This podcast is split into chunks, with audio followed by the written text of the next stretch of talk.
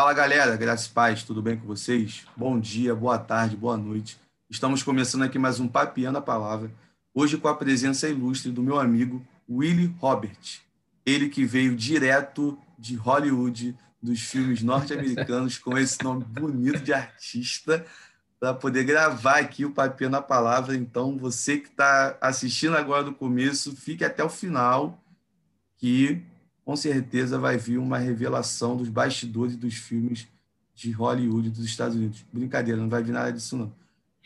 Então, a palavra, com certeza vai ser bem tranquilo, leve e, o principal, edificante para mim a sua vida e de todo mundo que você compartilhar esse vídeo. Chegou aqui agora, está conhecendo o projeto nesse exato momento. Cara, seja bem-vindo.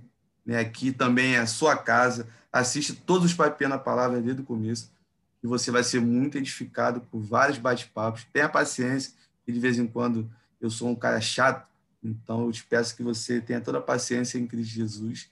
E inscreva-se aqui no canal, compartilhe com seus amigos, curta, comente, dê o seu feedback, gostando ou não gostando. Seu comentário é muito importante, até para a gente poder ter um filtro e ir se ajustando dentro dos erros que eu vou cometendo com cada gravação, que isso é normal e assim a gente vai aprendendo e passando um conteúdo de melhor qualidade para vocês. Né? E também te peço que dê atenção aos links de apoio aqui na descrição. Né? Como todo projeto é, na internet tem os seus custos com materiais, é, às vezes uma promoção ou outra que a gente precisa fazer o um envio de um concurso de sorte, né? Não pode mais botar na internet em alguns canais uma palavra lá, sorteio. Então, a gente trabalha com concurso de sorte para você receber livros na sua casa. Já tivemos alguns. Em breve, nós vamos concursar esta obra maravilhosa aqui de Spurgeon. Então, é um livro grande que você, com certeza, vai se amarrar em ler.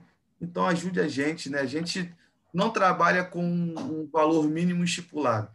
A gente não está aqui para te falar que eu vou te enviar essa caneta, que você vai assinar um contrato com uma caneta de ouro depois para ser próspero na sua vida, no valor mínimo de 10 mil reais. Não, a gente não faz isso.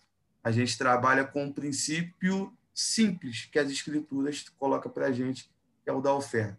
Um real, dois reais, cinquenta centavos, cara, o que você quiser será muito bem-vindo e com certeza vai abençoar o andamento do projeto. Valeu, galera. Meu amigo, se apresenta para a galera aí quem é Willy Robert. Legal, Rafael. Prazer estar aqui com você e estar aqui também falando com seu público aí. Muito bom. É, meu nome, então, Willy Robert, eu sou pastor batista, atuo aqui na região do norte de Minas há pouco mais de um ano, numa cidadinha pequena chamada Santa Fé de Minas, a gente está pastoreando aqui. Tenho aí um trabalho também na internet de resenha de livros. Tem um canal no YouTube aí, o canal Resenha Teológica. Tá aqui, ó, a propaganda aqui do Resenha Teológica. É, sou graduado em teologia aí pelo Seminário Martin Busser, onde eu também estou num programa de mestrado agora e também trabalho ali, né? Atuo no Seminário Martin Busser na área ali de marketing, propaganda, auxiliando. E é isso, é um prazer estar aqui com você, é um prazer estar aqui falando e tentar contribuir de alguma forma aí, né? Ah, com certeza vai, pode ficar tranquilo em relação a isso. E o seminário Marte é um seminário que eu, particularmente, tenho muita vontade de ingressar, de fazer alguma coisa, talvez uma pós, um mestrado em alguma área específica. Eu tenho um amigo aqui do município de Nilópolis, no Rio de Janeiro, que, se não falha a memória, que ele já se formou. Ele fez, tanto que acho que uma vez por mês. Eu sei que tinha um momento que ele tinha que ir até São Paulo para fazer, acho que as provas. Né? Estudava é uma, uma, vez a cada período, né? No começo de cada período, seis em seis meses. Que ele tinha que ir lá para poder fazer as provas tudo direitinho e tal, que aí mandava. E ele lia para caramba. Eu, ele até brincava, ele falou: rapaz, o seminário lá não é um seminário que a gente conhece por aqui na nossa região, que você lê uns dois livrinhos fininhos e já pega um canudo ali na frente. Claro, não vou falar o nome por questão de ética, mas aqui tem né, locais que são assim, infelizmente. E ele mostrava pilhas de livros que ele tinha que ler. Aí eu ficava assim, oh, caramba, cara, ainda bem que é você que está fazendo lá, não sou eu. eu não estou com tanto tempo assim e tudo mais. Mas é um seminário que eu tenho muita vontade de fazer. Né? O Batista do Sul também é um seminário que eu tenho muita, muita vontade de estudar, de fazer alguma coisa. Eu brinco com alguns amigos que essa questão do, mesmo sendo nazareno e tendo a prioridade ao seminário teológico da denominação que eu congrego, mas eu quero fazer os outros grandes seminários que existem para ter uma bagagem de, de conhecimento maior, melhor, não só na teoria, mas na prática, com pessoas diferentes, de tradições diferentes, que eu acho que isso é, é muito importante e até a proposta também do, do Papia na Palavra, né? que a gente conversa com todo mundo, pentecostal, neopentecostal, reformado, é, igual um amigo meu fala, jacaré, elefante, conversa com, com, todo mundo que não tem problema nenhum. Então, então tá beleza. Meu amigo, como eu sempre sigo aqui na todo o papel na palavra, né, dentro de uma ordem, a única pergunta que eu tenho já estabelecida para todo convidado é para ele contar um pouco da sua experiência de conversão ou algum momento marcante de como ele vê, como você veio para o Evangelho, que eu acho que é muito interessante a galera compartilhar com nossos ouvintes e as pessoas que estão nos assistindo. Sim, é, eu venho de família católica, né? Avós, tios e tal, e até mesmo os meus pais hum, católicos. Porém, hum, altura da vida aí, os meus pais tiveram algumas, alguns problemas, algumas crises no casamento, e foi onde eles meio que pularam em diversos locais, né? E interessante que a gente chegou a frequentar durante algum um tempo uma seita chinesa, cara. Me foge o nome agora, uma coisa bem estranha que tinha na nossa cidade.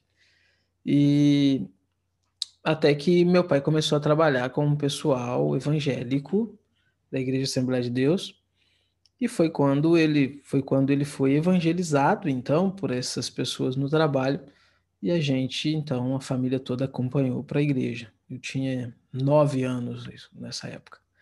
E dos nove anos em diante, então, eu cresci na igreja, né? Cresci, me desenvolvi ali na igreja. É, por volta dos 20 anos, eu me afastei da igreja, fiquei um tempo afastado, e foi nesse tempo onde eu, eu, eu, eu, atribuo, vamos dizer assim, a, a experiência de conversão realmente, né, no final desse tempo, que foi quando eu tive, sim, um, um, um desejo pela Bíblia, pela palavra de Deus, e pela palavra de Deus eu é, fui descobrindo, né, a minha real condição como pecador, e enfim, foi quando eu realmente então me, me converti. Foi quando a compreensão do evangelho veio então e de tudo que está implicado aí nessa questão do evangelho. E retornei, retornei novamente para a Assembleia de Deus, onde fiquei mais alguns anos e aí depois migrei para a Igreja Batista. Amém. Olha, a gente tinha até conversado antes de gravar, começar a gravar sobre a questão da primeira igreja participou e tudo mais, entendeu o chamado do Evangelho. E, cara, a Assembleia de Deus, eu acho que é um lugar, uma denominação. Sei lá, vou chutar aqui uma porcentagem estatística que eu tirei da minha cabeça, né? baseada uhum. em dados, né? baseado no achismo. Mas eu uhum. acho que 90% da galera do, do meio evangélico já passou em algum momento por uma Assembleia de Deus. Sim, a Assembleia de Deus é muito forte no Brasil. Não, não só no Brasil, mas no Brasil, principalmente, a Assembleia de Deus é muito forte. Eu acho que não existe um local hoje onde você vá no Brasil que você não tenha uma igreja Assembleia de Deus. A minha cidade, por exemplo, aqui onde a gente está, é, é uma cidade de me, menos de 4 mil habitantes, tem três Assembleias de Deus, cara. Três Assembleias de Deus. Eu tenho um, um, amigos que foram missionários no Amazonas, e uma coisa que marcou muito é eles contando que às vezes você pega o barco e vai subir no rio, subindo o rio, subindo o rio, e você anda assim quilômetros sem encontrar povoado, casa nenhuma, e lá em cima você vê uma construção, quando o barco passa assim, tá lá uma plaquinha Assembleia de Deus. É um negócio assim, é um fenômeno, né? Eu assim tenho amigos na Assembleia de Deus, me casei na Igreja Assembleia de Deus, tenho amigos assim muito, muito próximos, muito chegados, e é um, uma igreja que eu amo. E só saí mesmo por questões de convicções teológicas e que acabaram é, impossibilitando de continuar caminhando juntos, mas são irmãos queridos, são irmãos muito amados e sempre quando eu viajo para minha cidade, eu visito lá, enfim, é muito bacana. É, eu tenho um carinho muito grande pela Assembleia de Deus, porque hoje, como nazareno, né, estou, estou como nazareno, é costuma falar para as pessoas, eu não sei como vai ser daqui a alguns anos e tudo mais. E, mas a Assembleia de Deus foi o local que, que me acolheu, me abraçou, de um pastor que teve paciência junto com os irmãos da, daquela comunidade, né, daquela congregação. Então, ainda com todos os problemas, ainda com todas as questões difíceis que eu passei, uma saída um pouco não amigável, uma situação um pouco estranha. E mas o amor, o carinho continuou mesmo. Eu tenho vários amigos que são da Assembleia de Deus. A gente brinca muito com essa questão do, do pentecostal, o movimento de uhum. santidade, o reformado. Sim. Eu gosto muito quando senta na mesma roda um reformado, um pentecostal, um metodista, um metodista wesleyano, e eu fico assim, caramba, é, é bem diferente algumas coisas, né? mas a gente brinca, a gente dá risada. E eu acho que essa é a, a questão interessante né, com, com essa diversidade de, da, das tradições né, dentro do cristianismo. Porque sim, sim. até um amigo participou aqui do Papel na Palavra, o pastor Joel Teodoro, da Igreja Batista aqui no centro do Rio de Janeiro, ele fala da questão de, das denominações, das tradições, se não fosse algo que o próprio Deus não quisesse que existisse, já teria dado um basta encerrado quando começou a surgir essas questões. Então, é, eu fico muito feliz porque tem uma galera que entende que dá para se manter o diálogo e não é briga de torcida, não é briga de posicionamento político. Né? Já está muito chato na internet essa coisa de esquerda direita. Meu time é melhor Sim. do que o teu, eu vou brigar com é. você por conta disso. E dentro da igreja também, eu acho que não, não tem. Exatamente. A gente tem, eu, eu, eu criei há uns anos atrás um grupo, quando ainda estava então em Lafayette, que é a minha cidade, e um grupo que eu dei o nome de Cassicíaco, pensando lá em Agostinho, né? Naquele, naquele local que é onde Agostinho se reunia lá para poder estudar teologia.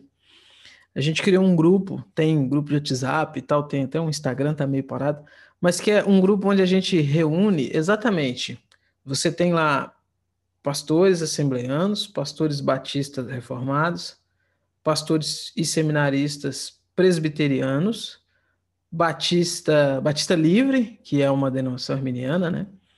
É, Batista da Convenção, e a gente se reunia periodicamente para é, estudar a, a, a, palavra de Deus. Então, alguém ia, alguém preparava alguma coisa. Então, por exemplo, a gente já falou sobre os puritanos, já falamos sobre departamentalização da igreja.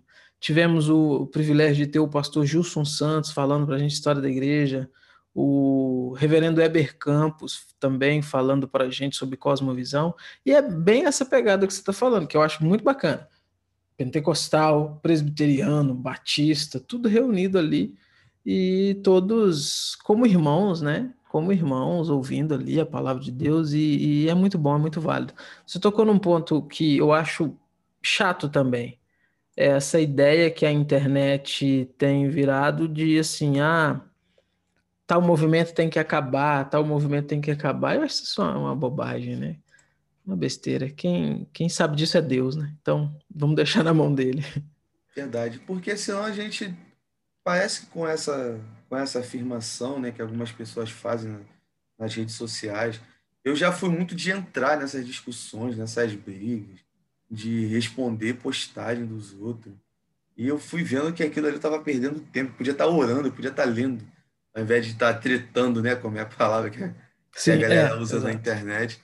Eu acho que isso é. Acho não, tenho certeza que isso é muito mais válido e vai agregar muito mais a minha vida do que ficar discutindo com as pessoas na, na internet sobre as ordens do, dos decretos, sobre, sei lá, é, é batismo por imersão ou batismo por aspersão. Sim. E quem pensa diferente de você, você coloca como o, o herege, o idólatra da, da parada. Eu ficava assim, eu, pô, Sim. E até porque, irmão, é, é, eu acho que esse, esse tipo de debate na internet, ele não é válido. E, e, e por que, que eu digo isso? Porque, vamos supor, ah, vamos debater você sobre um assunto? Poxa, vai ser legal. A gente vai conversar, você vai apresentar seu ponto de vista, eu vou apresentar o meu, e a gente vai, enfim, buscar ali um, um, um consenso ou não. Agora, o problema da internet, e, e, quando a gente fala internet, da rede social e tudo mais, é que esses debates eles são mais uma busca de se afirmar e destruir o outro, não é uma busca pela verdade. Porque se fosse uma busca pela verdade, é válido, mas não é. É uma busca de tipo assim, eu vou é, provar para todo mundo que você está errado, eu vou te refutar. E, e, e, e em, em, em, busca de refutar o outro, a, a, a busca pela verdade ela fica de lado, né? E então Quer dizer, qual que é o objetivo disso? Só, só é, argumento contra argumento para não levar a lugar nenhum é o cachorro correndo atrás do próprio rabo, né? Verdade. Excelente exemplo que você deu. E fica naquela. É, não sai do lugar. Naquela constância, e daqui a pouco cansa e volta de novo. Exatamente. Vê a sombra e vai correr atrás da sombra. Exatamente. E é bem, é, é bem complicado, porque eu vejo assim. Não vou dizer que são todos, mas tem a galera que faz isso por uma falta de maturidade, né? De, falta de orientação, falta de um discipulador, de é, acompanhar a pessoa e falar, pô, não entra nessas questões, conversa ao invés de brigar. Uhum. Outras que eu vejo que tem uma necessidade de afirmação absurda, de que eu preciso discutir para poder mostrar para o outro que eu sou melhor do que ele e sou melhor do que todo mundo porque eu li meia dúzia de livros, decorei meia dúzia de trechos de cada um, e agora eu sou o cara da internet que posso fazer um monte de coisa e sou um paladino da justiça, sendo que na verdade às vezes nem entendeu realmente o que é fazer teologia. Então é bem é uma questão bem complicada e eu vejo assim, a gente que tem um trabalho na internet, né, você com bem bem mais tempo do que eu, nessa questão. A gente já vai entrar daqui a pouco no, de como funciona né, o seu projeto lá, o Resenha Teológica. Mas eu acho, eu vejo que nesse momento, especificamente, que a gente vive um, um cenário nacional de muita tensão entre extremos. Sim. Quando a gente vai para a política, pô, Sim. é a galera de esquerda que quer matar o cara de direita Sim. e vice-versa não consegue parar para conversar e ver, pô, não, você tem um ponto que é até legal. Exato. Pô, nesse ponto aqui eu estou errado. A questão do diálogo, porque assim, o que parece dentro desse assunto, como a gente está dando exemplo, é que não tem mais a ideia do bem comum. Sim. Tem o bem do meu grupo, Sim. tem o bem da minha galera e é quem o nosso não contra é, eles, né?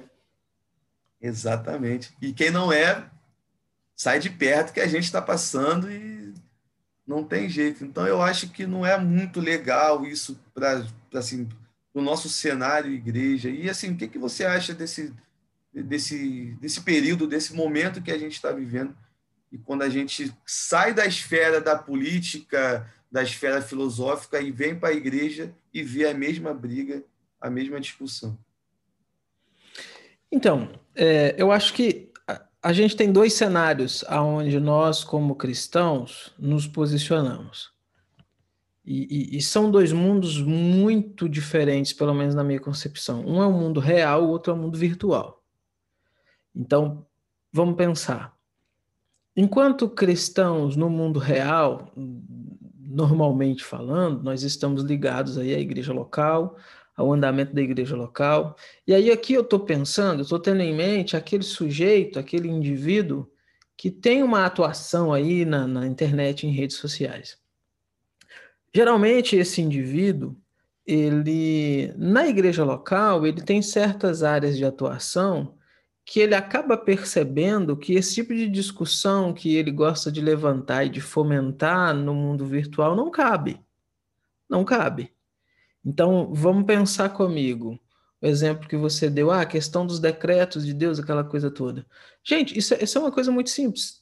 Se você está numa igreja, então pensa, você está numa igreja presbiteriana, é, o pastor da igreja ele vai expor isso aí para a igreja com uma naturalidade tão grande, seguindo ali é, a Westminster e tal e tudo mais. E pronto, expôs o membro da igreja que está ali no banco, ele absorve, ele aprende, ele cresce, ele evolui teologicamente, espiritualmente, biblicamente e tal. E aí, quando você transfere para o mundo virtual, a pessoa que, que esse, esse indivíduo, então, ele não vai para esse mundo virtual com essa mesma ideia de expor aquilo ali. Então, eu vou expor aqui, olha, segundo a Confissão de Westminster, segundo que a nossa interpretação do texto bíblico é isso, isso e isso. Não, a ideia, geralmente, eu não estou generalizando, obviamente, mas a ideia, da, porque a gente está pensando no indivíduo da discussão, da discórdia, da briga, né? Ele vai procurar ali pessoas que creem diferente exatamente para ele descarregar esse conteúdo e dizer: tá vendo? Te derrotei, te refutei, acabei com você. E, e assim, eu sinceramente falando, eu acho que isso é uma tolice muito grande, cara. É uma tolice muito grande. Por quê? Porque isso não convence. Se nós somos chamados a expor a verdade, a ensinar a verdade, esse tipo de coisa não convence. Esse tipo de coisa é só uma briga de egos, né? É uma briga para ver quem tem a melhor, a melhor argumentação ali. E no final, mesmo aquele que não conseguiu uma certa desenvoltura, seja nos comentários ali e tal, seja no, onde for, ele não vai sair dali pensando assim, é realmente, fulano tem razão. Não, ele vai sair dali pensando, preciso me preparar mais, deixa eu ler, deixa eu ver o que, que fulano, ciclano e beltrano falou para eu voltar lá e detonar com ele. Aí fica esse vai e vem, vai e vem, vai e vem. E a teologia, que é uma coisa boa, uma coisa sadia, uma coisa que contribui para a igreja, ela acaba sendo utilizada para tudo menos o seu real objetivo, que é o crescimento das pessoas, o, o alimento para as pessoas, né? Enfim, é complicado. Verdade. Aí vai para vai o YouTube, decora meia dúzia de trechos do Paul Walsh e do Paulo Júnior. Exatamente. Pega as postagens do Granconato lá e decora e vai e sai falando, né? Ah, eu não sou isso porque eu tenho Bíblia em casa, eu não sou aquilo porque eu tenho Bíblia em casa. Quer dizer, Exatamente. é um argumento bem complicado, né? É, eu tive a oportunidade de conversar com um apresentador hoje do programa Vejam Só, o. Zeca Pereira. E assim, foi. O Vejam Só é um programa que eu lembro que assim que eu me converti, comecei a ter acesso à, à, literatura, tinha uma galera aqui, um grupo aqui no município de Nilópolis, que era fã e não perdia uma, uma, um debate do Vejam Só. E a gente ficava ali seco. É, eu, até aproveitando a oportunidade, confessando aqui o meu, o meu pecado, né, que fique de exemplo para a galera que está nos ouvindo, nos assistindo, eu fazia isso direto. Todo santo dia eu estava ali, religiosamente, assistindo Vejam Só, pegando um trecho ou outro de um, um, de um cara que defendia um ponto que eu concordava, e depois ia para a internet e descarregava ali, sem filtrar, Sim. sem uma direção, sem pegar o texto bíblico que o cara usou como referência, analisar o texto bíblico para ver se realmente o texto bíblico diz aquilo que aquela pessoa afirmou, de uma ignorância tanto no sentido de falta de conhecimento, como na questão de atitude absurda. Se alguém discordasse, eu já vinha ali como um cara que decorou o que o Broconato falou e soltava com tudo para cima dos outros e era muito ruim. É. Era muito chato. Galera que está nos ouvindo, nos assistindo aí, que tem ainda esse hábito ridículo de ficar fazendo essas coisas na internet, não faz mais, não. É. Sério. Não leva a lugar nenhum. Ao invés de ficar tretando na internet, vai orar. Sim. vai ler a Bíblia, vai estudar, ler um bom livro, vai fazer alguma coisa de edificante para a vida da igreja no sentido geral, porque Sim. isso é mais um de serviço do que agregar alguma coisa. Então fica aquela galera brigando, brigando, brigando, brigando e vira torcida organizada, né? Vira torcida organizada, aonde as pessoas brigam entre si, né? Dentro da mesma torcida, né? Verdade. Esse é o problema. O que eu vejo às vezes é isso: a gente da, do mesmo grupo se, se, se, se matando, entre aspas, e, e, e, exatamente por isso, por questões que não vão levar a lugar nenhum.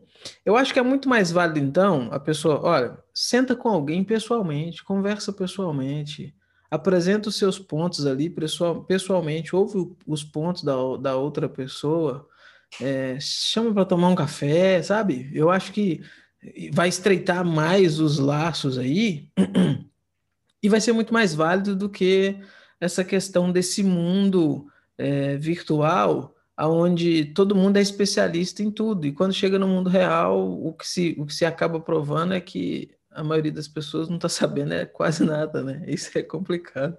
Verdade. E justamente o que você falou, né? no mundo virtual todo mundo é especialista em tudo. Uhum. Você vê um cientista político de Facebook que o cara nasceu do nada. Os teólogos de internet que do nada aparece e faz um monte de coisa. Eu já fui chamado de teólogo de internet logo assim que eu comecei. Teve uma pessoa aqui próxima daqui da, da onde eu moro, eu conheço a pessoa pessoalmente. Ela me mandou um textão, me chamou para conversar pessoalmente. Ficou falando o tempo todo: ah, você é o teólogo de internet que está ali para falar um monte de coisa, sendo que não entende nada. Só que o objetivo, pelo menos que eu comecei, não era disso, de uhum. chegar e vomitar um monte de conhecimento e às vezes assim a deriva, sem dar uma direção. Se a, a galera que observa e acompanha o Papel na Palavra, eu aprendo muito com todos os convidados. É, eu gosto de ouvir bastante. Teve um convidado agora, o pastor Leonardo Assis, amigo meu, próximo, gente boa pra caramba. Escreveu um livro que se chama As Duas Casas de Israel. Uhum. Teve um período da conversa que ele ficou, acho que uns 25 minutos falando direto e eu só ouvindo, porque eu, e eu, assim, não passou na cabeça em momento nenhum de interromper, e pelo contrário, ainda falei para ele, fala, fala mais. Eu quero aprender mais, eu tô, pô, tô gostando aqui da, da, da, situação e acredito que a galera que assistiu também gostou bastante. Mas o, o, objetivo de, de tudo que acontece aqui é levar um conhecimento para todos os ouvintes e a galera que assiste de uma forma simples, né? Não é Sim. aqui, por exemplo, eu de por denominação sou de uma confissão A e converso com pessoas de uma confissão B. Mas não tem a briga, não tem a treta de Sim. falar você que está errado e ter aquela discussão para no final das contas um sair o vencedor e o outro perdedor. Se você chegou também aqui no vídeo e acha que vai encontrar aqui um debate caloroso, aonde um convidado vai ficar falando alto, gritando e eu vou ficar rebatendo, cara, esquece. É. Procura um outro canal, procura uma outra página, porque aí você não vai ver esse tipo de situação, ainda que eu não concorde com um ponto ou outro, mas como público, ele é bem amplo e isso que eu acho muito legal.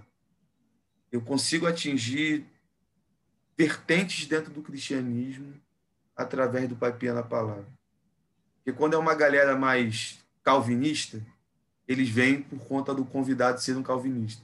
Uhum. Quando o convidado é arminiano, eles vêm Sim. porque é um convidado arminiano. Ou então já teve caso de calvinista chegar para assistir, para rebater e refutar a ideia do arminiano, só que vê no bate-papo que não teve briga, que não teve discussão.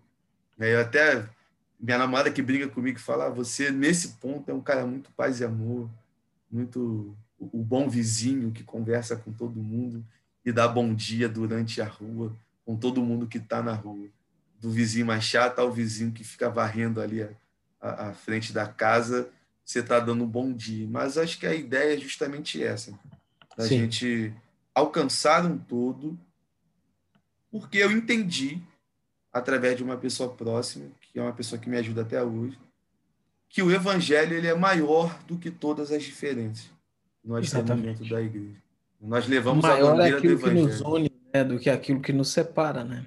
Exatamente. E a gente às vezes de forma errada foca nas diferenças. E é, é óbvio que eu não estou pregando aqui um ecumenismo, né? Óbvio que não, a gente está tá, tá sim, se sim. limitando dentro do campo que a gente considera como ortodoxos, né? Não está falando de, de, de, grupos heréticos. Então, eu acho que dá sim para aprendermos com todos esses, esses, esses grupos, todas essas vertentes, ao invés de transformar isso num, numa, num, enfim, em times opostos, como se fosse time de futebol. E, e, um outro ponto também, eu acho que a gente tem que ser inteligente. Em que sentido? É, a gente precisa aprender. Aprender. E, então, se você entende que você precisa aprender para crescer, para se, se desenvolver, e, e, isso em todas as áreas, teologicamente e também em qualquer outra área, você começa a entender que você precisa ouvir mais e ouvir mais no sentido de aprender mais com pessoas, principalmente que pensam diferente de você. Porque se você se pega e a, a, se você se dispõe, melhor dizendo, a ouvir somente pessoas com as quais você concorda, você não está evoluindo você está simplesmente se limitando a algo que você já sabe, então. Você já sabe. Se, se você, se você concorda e aquela pessoa está concordando com você, você já sabe aquilo ali.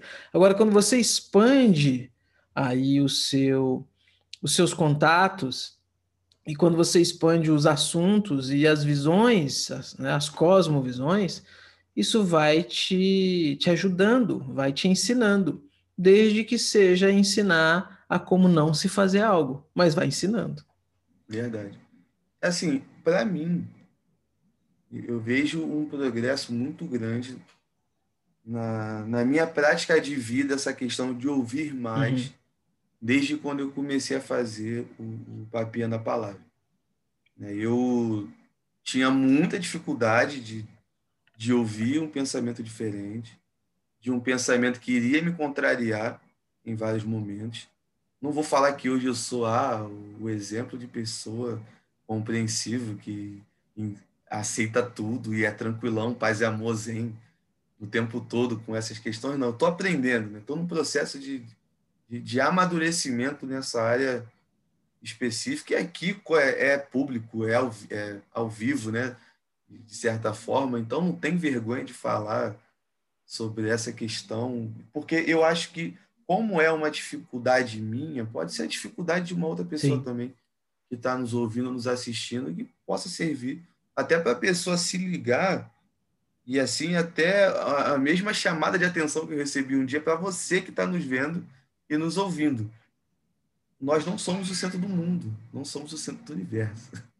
Existe um monte de gente que pensa completamente diferente, mas eu acho que o que faz a gente andar junto é o caminho que Jesus Cristo trilhou e deixou, ó, tá aqui, pega uma cruz, segue e vem embora. Seja batista, presbiteriano, Assembleia de Deus, Nazareno, todo mundo vai seguir esse mesmo caminho, esse mesmo trajeto que Jesus Cristo deixou para a gente seguir. Então, não dá para a gente ficar nessa questão o tempo todo, porque também é chato pra caramba ficar brigando na internet nessa divisão, nessa guerrinha. E é o ponto de Paulo, né? É o ponto, eu acho que o que você está dizendo é exatamente o ponto que Paulo vai, vai defender lá em Corinto, porque em Corinto havia aquela questão, né? Eu sou de Paulo, eu sou de Apolo, eu sou de Kefas, e ainda tinha os melhores ainda, não, eu sou de Cristo, né?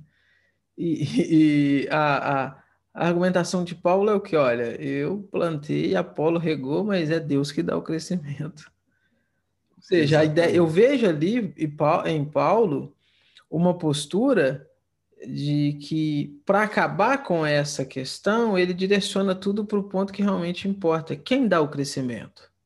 É Deus. Se está se, se, se tá crescendo, né, é, é, e pensando aqui biblicamente falando, é Deus que está fazendo crescer. Então, amém. Amém. Independente de quem plantou, quem regou, quem, enfim, quem vai fazer qualquer outro papel. E a gente, às vezes, está querendo atuar em áreas que são para Deus e não para nós. E é isso que tem gerado confusão. Tem diferenças de denominações, de confissões de fé? Óbvio que tem. E eu acho que isso vai ser resolvido só na eternidade. É, mas, por exemplo, eu hoje, como batista, como um, um, um batista, um pastor batista, eu trabalho com um reverendo presbiteriano. E a gente tem contato todo dia, e eu produzo conteúdo para ele, e, enfim. E, e, então, veja, é, qual o problema disso? Nenhum, nenhum. A gente concorda com tudo? De jeito nenhum.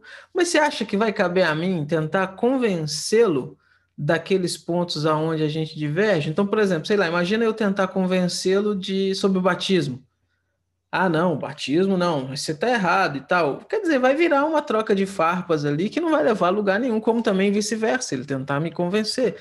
Então, quer dizer, eu acho que é, é bobagem isso, é bobagem. Tudo bem, deve sim se ter uma identidade, eu defendo isso. Então, você é presbiteriano, você tem lá a sua identidade, tem os seus pontos lá, mas Cara, tá bom, ué.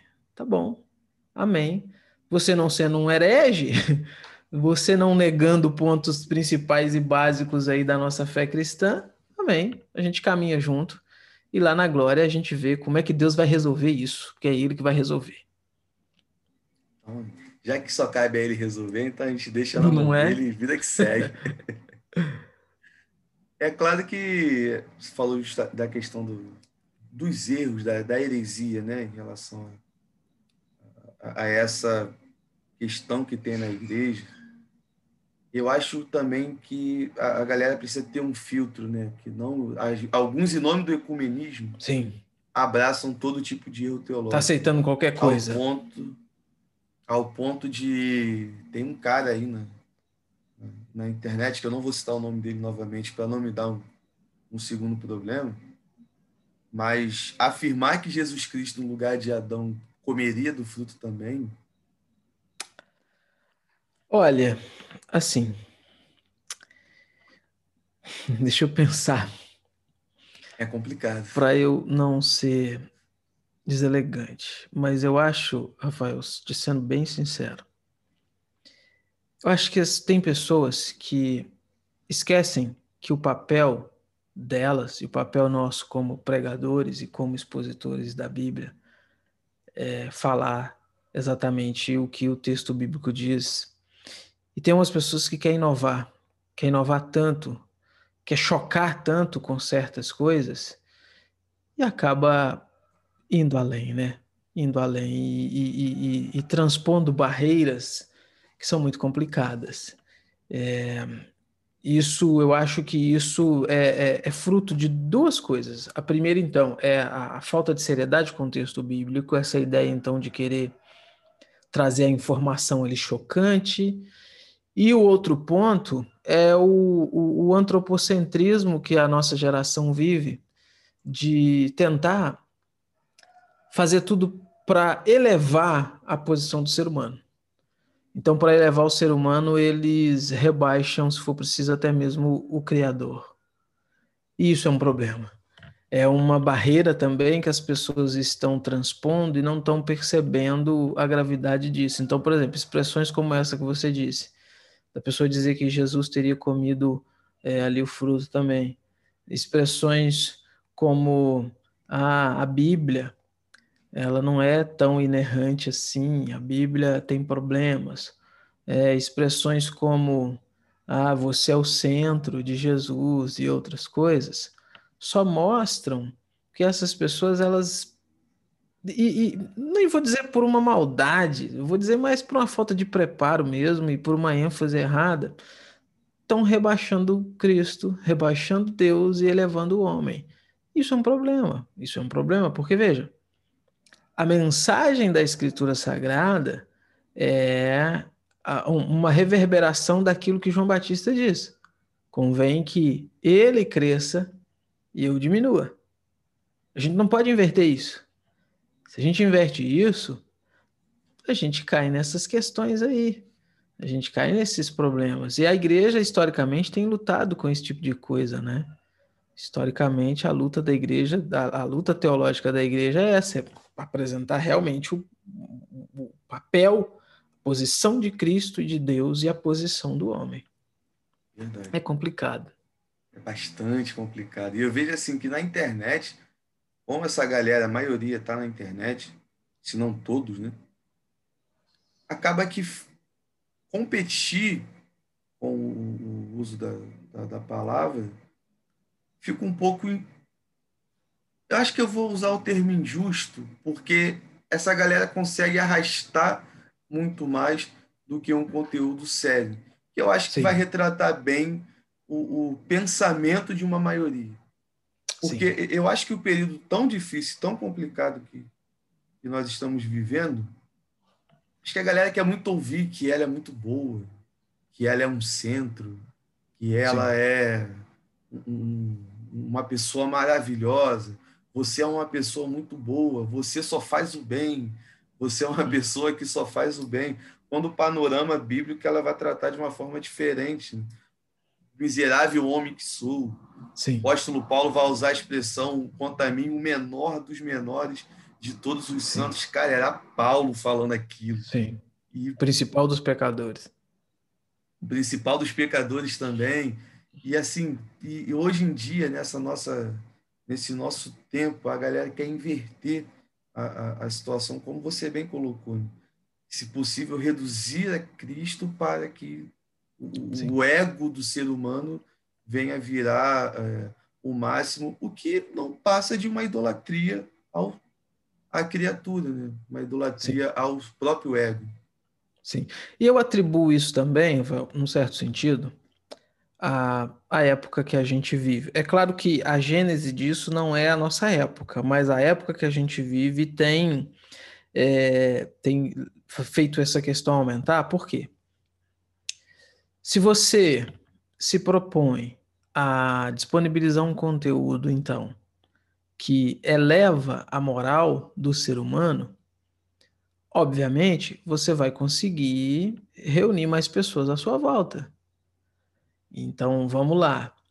Vamos pensar no fenômeno dos nossos dias, que é o fenômeno do coaching, né? Eu não vou nem entrar na questão do coaching para questões empresariais e tudo mais. Estou pensando nesse nicho que tem é, ganhado espaço dentro das igrejas, que é aquela mensagem então de que ah, você vai vencer, você consegue, você pode, você é especial, você é aquilo, você é aquilo outro. Acredite no seu potencial, acredite em você mesmo e tal. E, e, e poxa, vamos lá, quem não quer ouvir isso, né? Num mundo, num, numa época de problemas psicológicos cada vez mais graves e cada vez a, a, alcançando mais pessoas, numa época de instabilidade em todas as áreas muito grande, é muito legal. Então, você ouvir que Deus está do seu lado e que você pode, você consegue todas as coisas que você quer, você é bom, você é isso, você é aquilo. Isso vai reunir aí inúmeros seguidores. Isso vai fazer com que o seu conteúdo rode aí. Um compartilha, o outro compartilha, aquela mensagem motivacional da, da manhã e tal, aquela coisa toda. Sendo que a mensagem da Escritura Sagrada ela vai na contramão disso. É o profeta Jeremias é, dizendo ali, né? Deus dizendo por meio do profeta Jeremias que enganoso é o coração e desesperadamente corrupto, quem o conhecerá? Então veja, frente a um texto desse, não cabe uma mensagem de que então confie no seu coração, confie em você mesmo, que você pode. Não, a Bíblia está dizendo que o seu coração é enganoso, o seu coração é desesperadamente corrupto, né? Calvino vai dizer que o coração é uma fábrica de ídolos, né? Então, veja, se você, eh, eh, se você vai apresentar realmente o que a Bíblia apresenta como sendo a realidade do ser humano, para esse meio de buscar seguidores, de buscar, de angariar aí números, não vai ser algo satisfatório, não vai ser algo que as pessoas vão sair compartilhando por aí nos grupos de WhatsApp e nos outros grupos. Então, eu acho que isso influencia o conteúdo que se leva para os púlpitos. Conteúdo que se leva para os púlpitos. Isso influencia o conteúdo das mensagens que se prega. E você tem cada vez mais pessoas, então, dizendo: ah, não, eu sou crente, eu sirvo a Deus, ah, eu sou evangélico, eu sou isso, aquilo, sou aquilo outro. E quando você vai ver, cara, não é. Não é. Mas também o apóstolo Paulo escreveu isso a Timóteo, né? As pessoas nos últimos tempos se cercarão de mestres, segundo o seu próprio entendimento, e terão comichão nos ouvidos para ouvir a verdade, né? Eu acho que é isso que está acontecendo. É isso que as pessoas querem. Elas estão tendo isso porque é isso que elas querem. É, né? é complicado. Elas querem um, consumir algo. Tem uma galera que entendeu que vender aquilo ali é muito bom e muito lucrativo. Porque Exato. A, o que se arrecadam de dinheiro, o que se arrecada de recursos com essas questões, é uma palestra. Já teve um, uma pessoa que chegou ao meu conhecimento que veio dar um curso, ou ia vir dar um curso, se me falar a memória, no começo do ano passado, aqui no Rio de Janeiro, a palestra é, de um coach cristão, né, vamos chamar assim, e 350 ou 450, uma coisa assim, o valor da inscrição. Rapaz. Eu até brinco, eu tenho uma pessoa próxima que é formado e usa da, da, da técnica na questão empresarial, que eu acho interessante, ajuda algumas pessoas, né? Isso aí já é Sim. uma outra é história. É, né? Eu até brinco para ele, falei, cara, eu não vou pagar 500 reais para uma pessoa falar para mim que eu tenho que acordar cedo para trabalhar.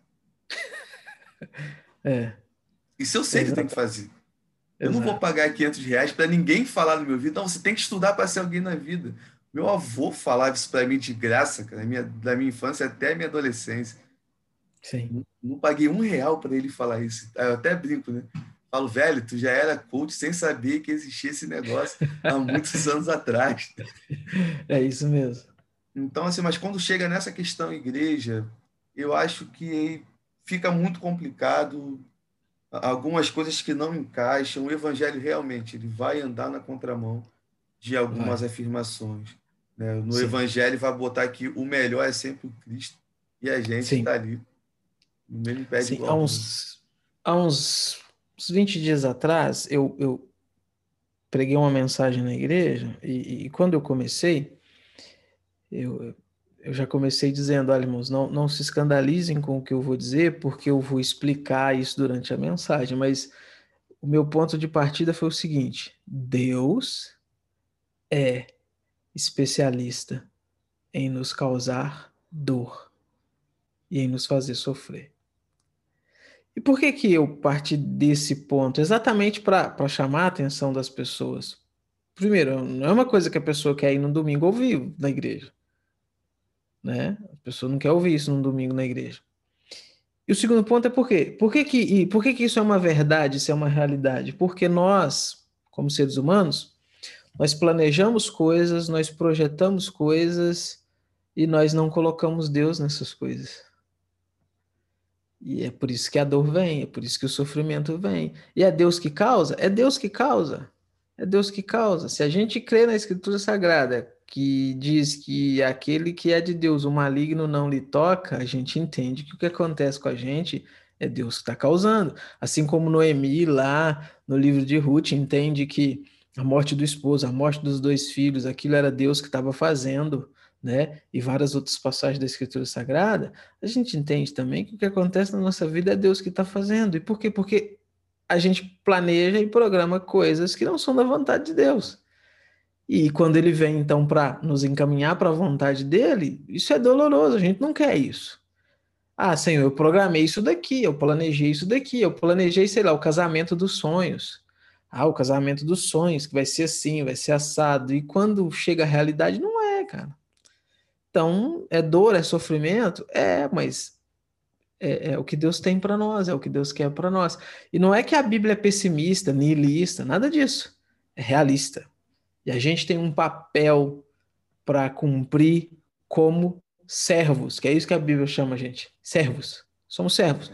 E o servo faz aquilo que o seu Senhor ordena. o servo segue a vontade do seu senhor. O servo não tem vontade própria, porque senão ele não seria servo, né?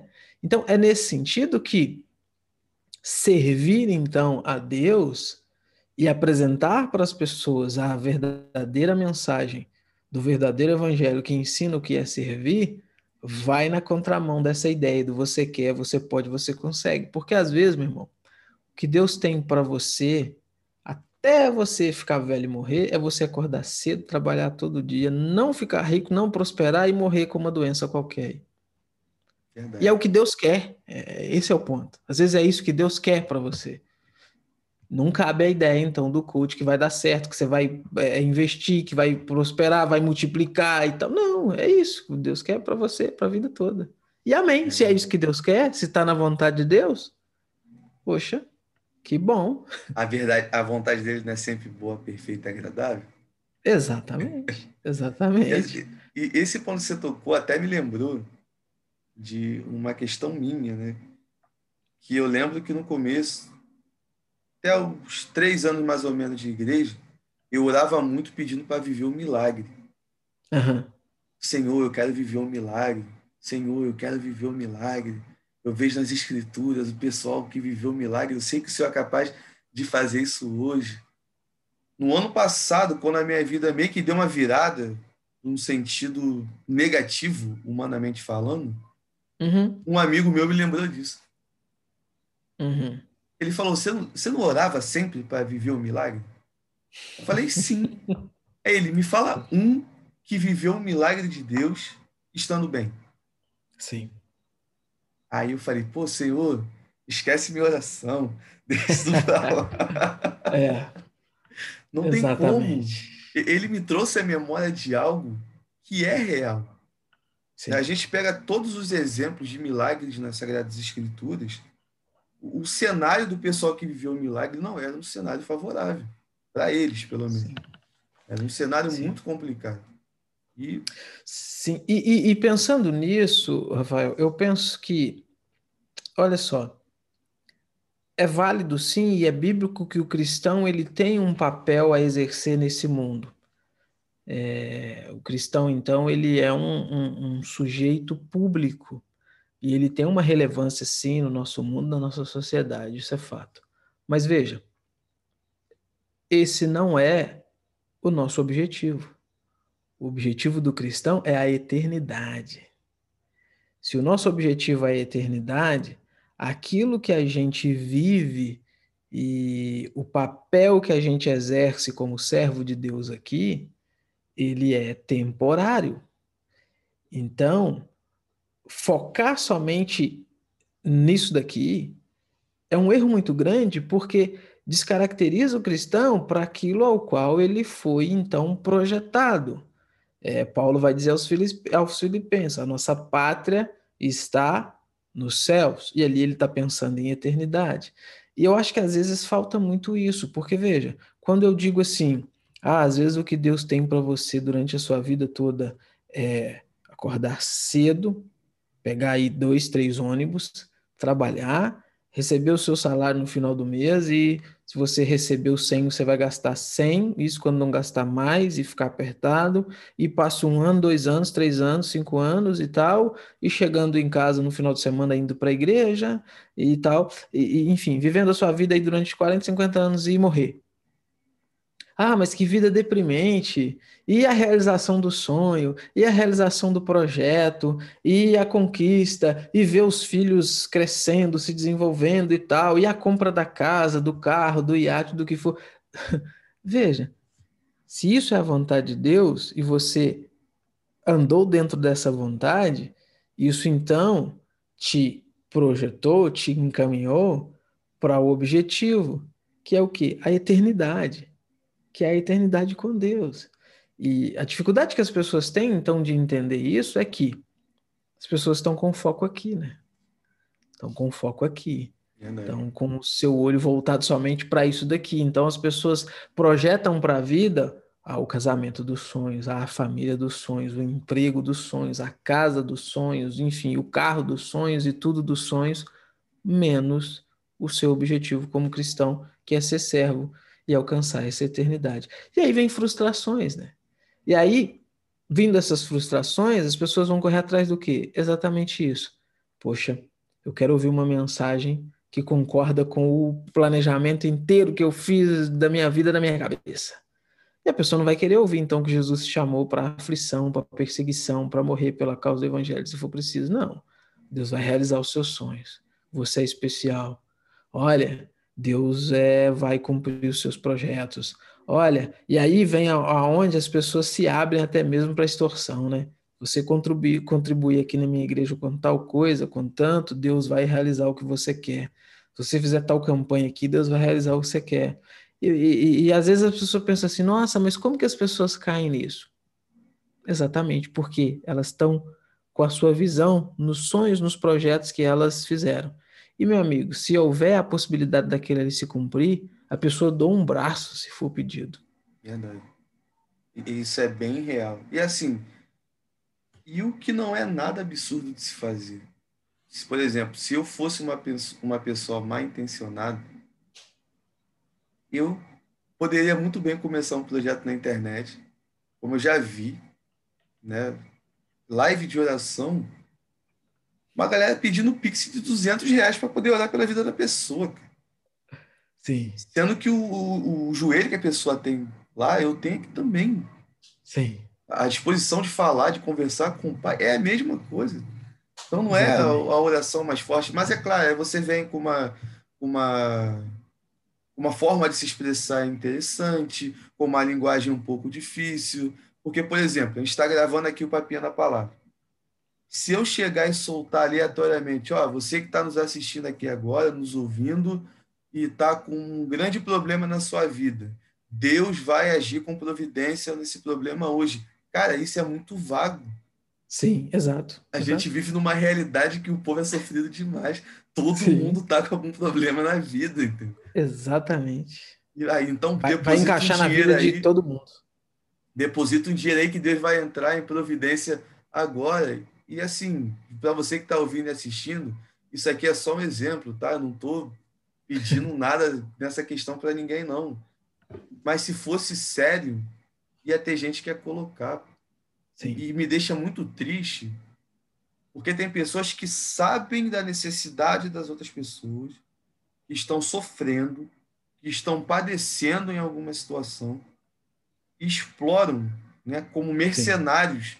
Na verdade, são os verdadeiros ladrões de João 10,10 10, que vão falar e querer extorquir o povo nessa situação. Isso, para mim, é algo que, meu amigo, é, é é, é triste e revoltante ao mesmo tempo quando eu vejo que tem gente que, infelizmente, usa desses meios para poder se sustentar e arrancar das pessoas que nada têm o pouco que elas têm guardado ou recebendo todo mês de um salário sofrido, Sim. um salário suado. E é, é bem é, é bem complicado essa, essa situação. Triste, né? Mas assim, vamos pulando para um outro assunto, que eu não posso Sim. deixar de, de tocar, né, antes da gente terminar. Você tem um canal, tem um projeto na internet, né, chamado Resenha Teológica, tem até com a, com a camisa aí da, do canal. Lá. Vou deixar o link na, na descrição aí para a galera que está nos ouvindo, nos assistindo. Né, Inscreva-se lá no canal também, né, Resenha Teológica. a resenha de livros excelente, excelente, excelente mesmo. Eu lembro de um livro que eu anotei, que eu não lembro agora de cabeça, mas eu anotei que eu não queria ler. Eu não achei assim, falei, pô, não vou deixar para ler esse livro depois. Mas depois que eu vi a resenha, eu falei, pô, vou passar na frente dos outros cinco que eu já tinha e quero ler esse aqui agora. Porque instrui, é, dá uma, um norte de ter uma noção do que o livro vai falar e tudo mais. E eu acho excelente esse projeto, meu amigo, parabéns. Que Deus continue te abençoando nessa tua caminhada. Né? Não somente lá na igreja onde você está pastoreando, mas nessa caminhada também na internet. E conta aqui para a gente um pouco de como nasceu o, o Resenha Teológica. Cara, interessante isso. O Resenha Teológica nasceu em 2016. Eu tinha acabado de me casar, casei em outubro, e em novembro é, eu criei o canal. A minha ideia, o, e o canal tinha outro nome quando surgiu, chamava Teologando. É, a minha ideia no, com o canal era a seguinte: eu queria fazer um canal na internet para falar de teologia. Então eu queria falar de, sei lá, assuntos de teologia sistemática, assuntos de teologia bíblica, enfim, interpretação bíblica e, e outras coisas. E aí foi quando eu comecei a tentar preparar alguma coisa e tal, e, e eu comecei a ver, falei, opa, eu não tenho condições de fazer isso ainda. Cheguei a essa conclusão, não tenho condições. Eu fui vendo como que outras pessoas faziam e eu fui falando, gente, eh, quando, ao pesquisar como se fazia isso, eu fui vendo que muita coisa que eu queria falar, eu não sabia nem assim 10% para poder falar. Então foi quando eu falei, deixa eu brecar isso daqui. Tinha inclusive já alguns vídeos que eu tinha eh, postado no canal que eu fui lá e, e, e tirei. E no outro ano, 2017, eu entrei para o seminário e o canal ficou parado. Entrei para o seminário, a minha igreja, Igreja Batista Histórica, em Conselheiro Lafayette, que era a igreja que eu eh, era, congregava, o pastor me enviou para o seminário. E quando eu cheguei no seminário, eu comecei a me deparar com aquela carga assim gigante de leitura. Eu já tinha assim um gosto por leitura, já tinha uma, uma bibliotecazinha em casa, mas quando eu cheguei no seminário eu fui vendo que a carga de leitura era uma coisa assim muito grande. E aí foi quando eu tive a ideia, falei, poxa, então eu vou fazer um canal para poder apresentar as leituras, as minhas leituras leituras teológicas e as leituras não teológicas, apresentar elas mais com uma, sei lá, uma visão cristã da coisa, por exemplo. Essa foi a minha ideia inicial. E aí eu comecei fazendo resenhas, fazendo resenhas. Primeiro, primeira resenha que eu fiz foi uma biografiazinha do Tolstói, lançada pela Mundo Cristão. Foi o primeiro vídeo é, que tem lá de resenha. E comecei, comecei a fazer. O, o, o meu objetivo quando eu pensei, então, quando eu mudei o objetivo de falar de teologia para falar de livros, foi o seguinte: se eu começar a fazer aí hum, esse tipo de coisa e der certo, uh, eu vou acabar começar, eu vou acabar começando a ganhar livros de graça das editoras. Então, assim, foi puramente interesse, sabe? Foi puramente interesse. E foi aí que começou. E foi vindo, foi vindo e não, não parou mais, não parou mais. Até hoje a gente está aí nesse projeto, falando sim predominantemente de teologia, mas como eu já falei, eu gosto muito de, de literatura no geral, literatura de ficção, sou apaixonado com Tolkien, apaixonado aí com o universo Star Wars e apaixonado com guerra, leio muita coisa sobre guerra, sobre aquela política exterior ali, Primeira Guerra, Segunda Guerra, Israel e tal, essas coisas. E foi quando eu comecei a colocar esse tipo de coisa também, esse tipo, indicar esse tipo de livro também. E aí veio o projeto do Instagram também, né? Que o Instagram também é o Instagram do, do Resenha Teológica. A diferença é que, enquanto no, no, no YouTube são os vídeos das resenhas, no Instagram eu posto foto dos livros e faço indicação dos livros, né? Assim, eu acho muito interessante, porque eu falo por mim, quando eu comecei a ter o gosto de leitura, né, leitura teológica, eu não tive muito direcionamento. Sim. Então, a maioria dos livros que eu comprei no começo foram verdadeiros tiros no escuro. Eu Sim. olhava a capa bonita e um título interessante e comprava sem saber do conteúdo, sem saber quem, eh, quem era o autor e tudo mais. Então, esse trabalho de resenha nas redes sociais, eu acho muito bom que já vai dando um norte para a galera poder já ter uma noção do assunto que o livro vai tratar, um pouco do autor também. Então, eu acho que é, é muito maneiro para dar essa ajuda para a galera que está começando e também para o pessoal que já tem uma bagagem é, um pouco maior de porque, por exemplo, tem alguns lançamentos que eu, particularmente, não sei o que vão falar. Sim. Então, eu procuro uma resenha para poder filtrar. Poxa, esse assunto se enquadra dentro do momento que eu estou estudando hoje? Beleza, vou tentar comprar. Se não se enquadra, eu deixo para um momento mais à frente, para não ficar naquela coisa, naquela loucura de sair comprando todo lançamento que tem e para poder encher a biblioteca e dizer que tem um monte de é. livros. É. É, e a ideia, a ideia é exatamente essa. Hoje, é, é de, é, obviamente, de uns anos para cá, é aquele objetivo inicial de ser somente para ganhar livro de graça, ele mudou, né? Obviamente. E hoje, assim, a, a minha intenção é exatamente essa: direcionar. Olha, esse livro fala de tal coisa, tal coisa, tal coisa. Eu acho interessante que as pessoas leiam, então eu vou lá e faço. É, existem muitas coisas que eu leio e que eu não indico e eu não faço vídeo. Então, dificilmente, dificilmente você vai ver eu fazendo um vídeo e falando mal de um livro. Por quê? Aqueles livros que eu leio e que eu entendo que assim são nocivos, eu nem gravo, nem perco meu tempo de gravar para falar mal. Algumas pessoas às vezes me cobram. Ah, faz resenha de tal livro, ah, tem tal lançamento assim, fala. É, olha, assim, eu não domino todos os lançamentos, mas como é a minha área de atuação, eu estou por dentro de muita coisa. Então tem muita coisa que eu não faço vídeo é porque realmente eu não acho que vale a pena, sabe? Só teve um livro que eu discordei do livro praticamente todo e eu fiz o vídeo, porque uma pessoa muito próxima me pediu, e não tem problema falar, que foi o livro O Pentecostal Reformado. É, é um livro que eu li, discordei, na grande maioria do autor, e fiz o vídeo porque um, uma pessoa é, próxima tinha me pedido para ler exatamente para fazer. Mas assim, discordo respeitosamente, né? Eu só eu não, não, acho que o, o, o, pastor, o bispo Walter é, é, é, é, é herege, esse tipo de coisa. Claro que não, muito pelo contrário. Mas só aquele tipo de posicionamento dele ali eu discordo e foi o que eu busquei fazer no, no, no, no vídeo e nada mais.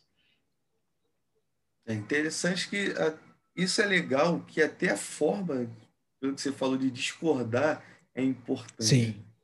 Para não gerar aquela questão da briga, da confusão, que foi um assunto que a gente já, Sim. já, já conversamos aqui também e tal.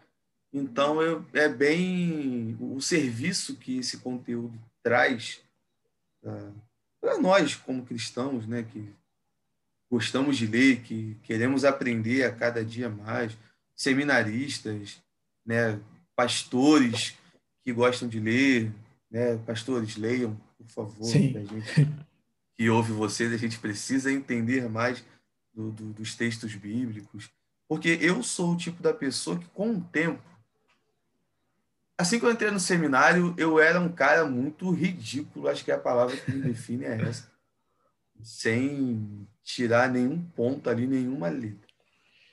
Porque eu achava que era o cara da, da pregação por ter entendido um ponto ou outro. É o que eu, meus amigos mais próximos na época falavam que era o meu período de jaula. Né? Sim. Descobria, ele achava que achei que descobria a pólvora.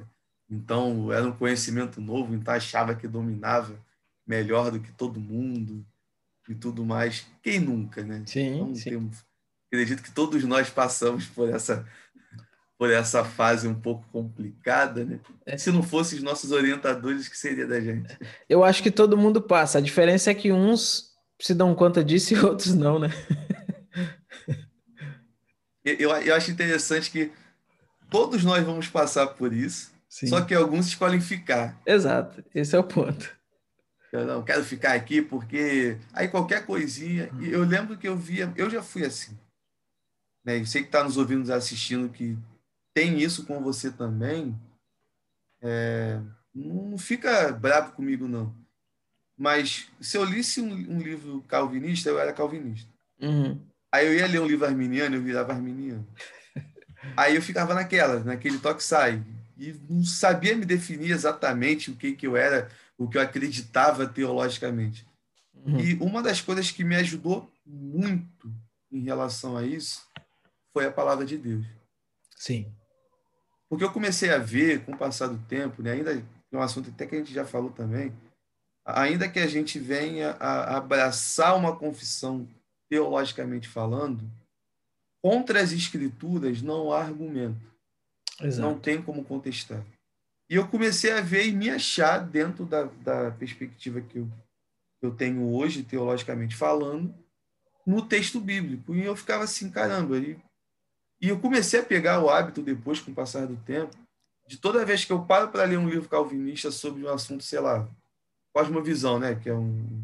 Até tem ali as referências ali em cima. Quando eu vou parar para ler um livro calvinista sobre cosmovisão, eu quero ler ao mesmo tempo um livro arminiano sobre cosmovisão e conflitar os uhum. pensamentos. Né? Colocar um, uhum. ser ali o mediador de um debate entre dois livros.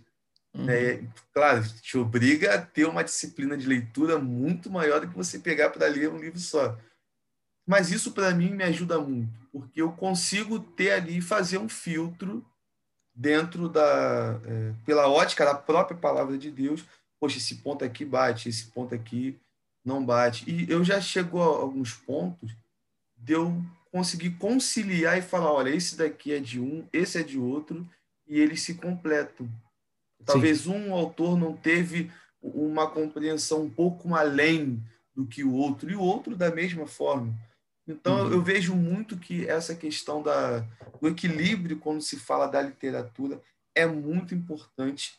E o papel da resenha acrescenta aí muito para a gente não dar um tiro no escuro e não fazer como eu fiz lá atrás, de eu comprar um livro que me ensinava que o Espírito Santo, quem mandava nele era eu. Então, é, acredito dá, que né? você sabe que livro sim, eu estou falando. É, não, não dá, né? Não dá. E assim, eu acho que o papel da, da, da resenha, ele é interessante também, porque ele te direciona a, a não jogar dinheiro fora. Não jogar dinheiro fora. Por que, que eu digo isso? Cara, mensalmente, o que tem de lançamentos, só no nosso meio teológico, mensalmente, é uma coisa assim, é, absurda, absurda. Se você, se você for pegar cada editora e ver o número que elas estão lançando no mês, a gente não dá conta de acompanhar. A gente não dá conta. Você tem que ser muito rico para você dar conta de acompanhar. A resenha, então, ela faz esse filtro, né? A resenha, ela faz esse filtro. Então, você vê ali um vídeo ali de 15, 10 minutos, enfim, ah, não, beleza. Esse é um assunto que eu quero, vou colocar aqui no meu carrinho, vou marcar aqui. Ah, não, isso daqui eu posso passar aí mais um tempo sem isso, ou ah, não gostei. Beleza, vai te direcionando ali para poder comprar. É por isso que eu acho que é interessante, então, vários canais, como a gente tem no nosso meio, porque um canal só não vai dar conta de falar de tudo, cara. Verdade. Um canal só não vai dar conta de falar de tudo. E você tem certos canais que você consegue perceber que eles são mais voltados para certas editoras. Então isso te ajuda, se você consegue captar isso, isso te ajuda a ter um lançamento da Fiel. Poxa, quem que faz muito vídeo da Fiel? Ah, fulano de tal, então deixa eu ver. Ah, quem faz muito vídeo da Vida Nova? Ah, fulano de tal, então deixa eu ver. Ah, quem faz muito... É, quem faz muito vídeo da cultura cristã, então deixa eu ver. Isso vai te ajudando a fazer esse filtro, né? Então você consegue direcionar os seus recursos para comprar enfim, coisas boas. Porque eu não sei vocês, mas eu fico revoltado quando eu invisto dinheiro, gasto dinheiro e pego o livro e, poxa, é um, assim, uma coisa horrível. Verdade. É, tem, tem algumas situações que, que são complicadas. A questão da resenha me ajuda muito em relação a não comprar livros repetitivos. Por Sim. exemplo, Sim. se eu tiver cinco livros sobre cosmovisão, e lança um livro novo sobre, sobre cosmovisão, eu vou avaliar se existe a necessidade ou não de comprar aquele lançamento. Porque às uhum. vezes aquilo que eu já li dos cinco é um ponto que o cara vai falar nesse sexto livro. Então Sim. Não, não há necessidade de, de, pelo menos dentro desse exemplo que eu dei, de adquirir. Claro, e essa é a minha visão, a minha opinião dentro da, da questão. Se a pessoa também tiver um dinheiro sobrando, compra mesmo, para deixar lá. Exato. Que é maneiro ter na, na biblioteca. Fala, tenho seis livros sobre cosmovisão aqui, eu tenho a coleção completa. Sim, e, e interessante isso que você falou, porque a gente tem também muitos lançamentos parecidos, né? Você, consegue, você começa a perceber, às vezes, uma editora lança um livro sobre uma coisa, você começa a ver que passa aí uns 15 dias, outra lança sobre a mesma coisa, sobre a mesma coisa. Então, a resenha te ajuda nisso. Poxa, ah, é, vale a pena investir isso daqui, sendo que eu já tenho outro? Será que esse daqui não é muito parecido, só são autores diferentes e tal? Vale a pena. Agora, cara, se você está nadando em dinheiro, meu amigo, fica à vontade, porque... Cai para dentro além do dinheiro, leitura é uma coisa que toma tempo. Verdade. Toma tempo. Então, é uma coisa que tem que ser filtrada também. A questão nem é nem não, não é somente a condição de ter o livro, mas sim a vamos dizer assim, o tempo, a possibilidade de ler aquele livro, né? Isso é, é, é, uma questão também que tem que ser levada em conta. É, eu, por exemplo, aqui atrás tem alguns livros que ainda estão no plástico ainda, que dá para ver na, na gravação, de livros que eu ganhei. Uhum. Presente a gente não nega, principalmente quando é livre. Uhum. Então a gente a gente deixa. Aí o amigo até pergunta: já começou a ler? Eu falei: não, porque eu não estou com tempo para ler ainda. Porque a minha pegada, tá, é, meu direcionamento de leitura hoje está com uma coisa diferente do assunto do livro que a pessoa deu de presente. Então, é, voltei a dar aula de escola bíblica dominical, então tem que montar a aula. Porque eu, particularmente, eu não gosto muito de pegar a revista. Né? Eu uhum. gosto de ter a ideia do assunto e dentro daquele assunto ir dividindo e a cada domingo falando ponto por ponto e assim até para a galera poder interagir mais, porque nem todo mundo, pelo menos aonde eu congrego, vai ter a condição de comprar a revista, ainda que seja barato, de escola bíblica dominical. Então acaba que é uma coisa mais é, é mais em conta para todo mundo. Né? É mais trabalhoso para o professor, é claro, porque tem que estudar para montar a aula e tudo mais. Porém, é, é pensando na ideia das pessoas que A revista vem mastigada, né? Você é. montar outra coisa te toma aí um tempo, né? Porque eu acho que uma coisa que eu aprendi com o tempo é que você aprende muito mais ensinando. Sim. E eu gosto desse trabalho de montar, de organizar o pensamento, de estudar, de fazer comparações de autores diferentes sobre o mesmo assunto.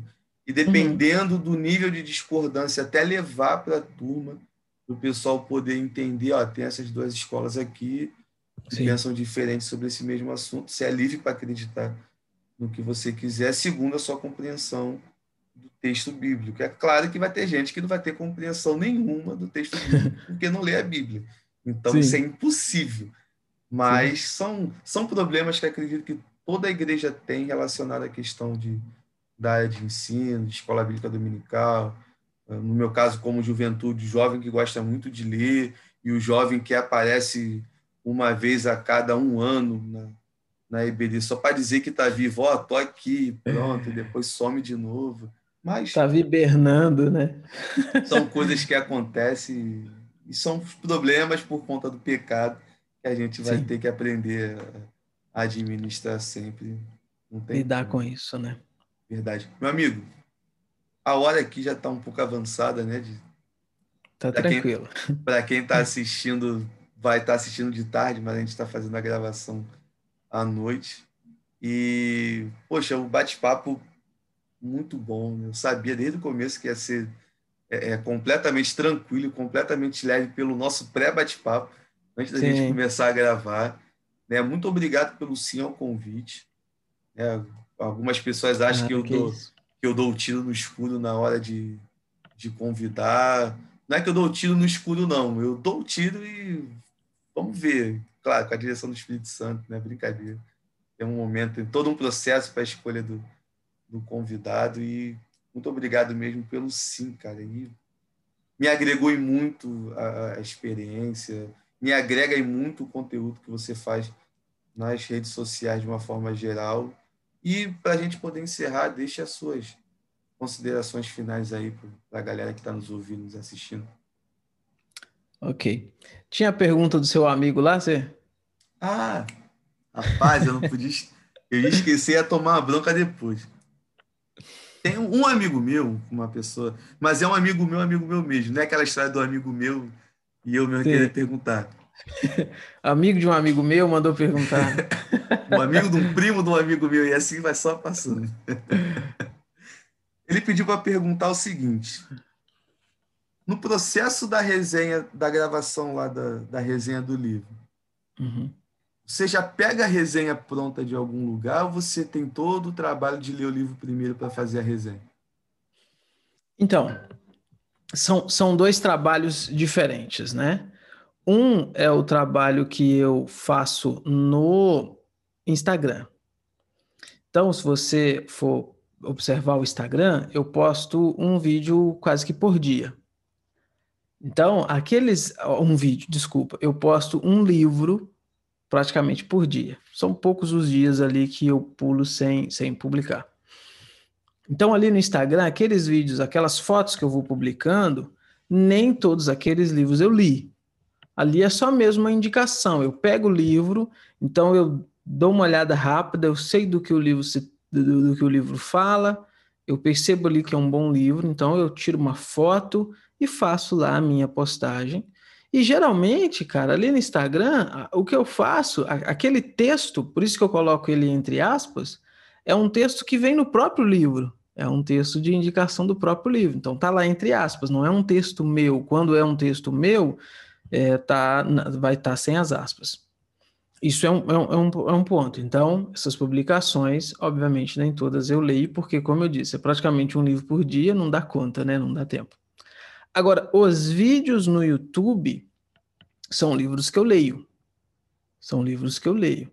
Olha, hoje no, no canal devem ter ali, de todos os vídeos, devem ter apenas uns cinco, não passa de cinco vídeos que eu fiz de livros que eu não li totalmente.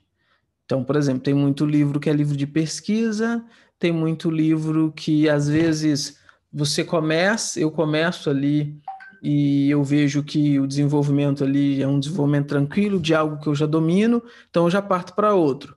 Mas ainda assim eu faço para indicar porque são, são, são, são, são coisas boas.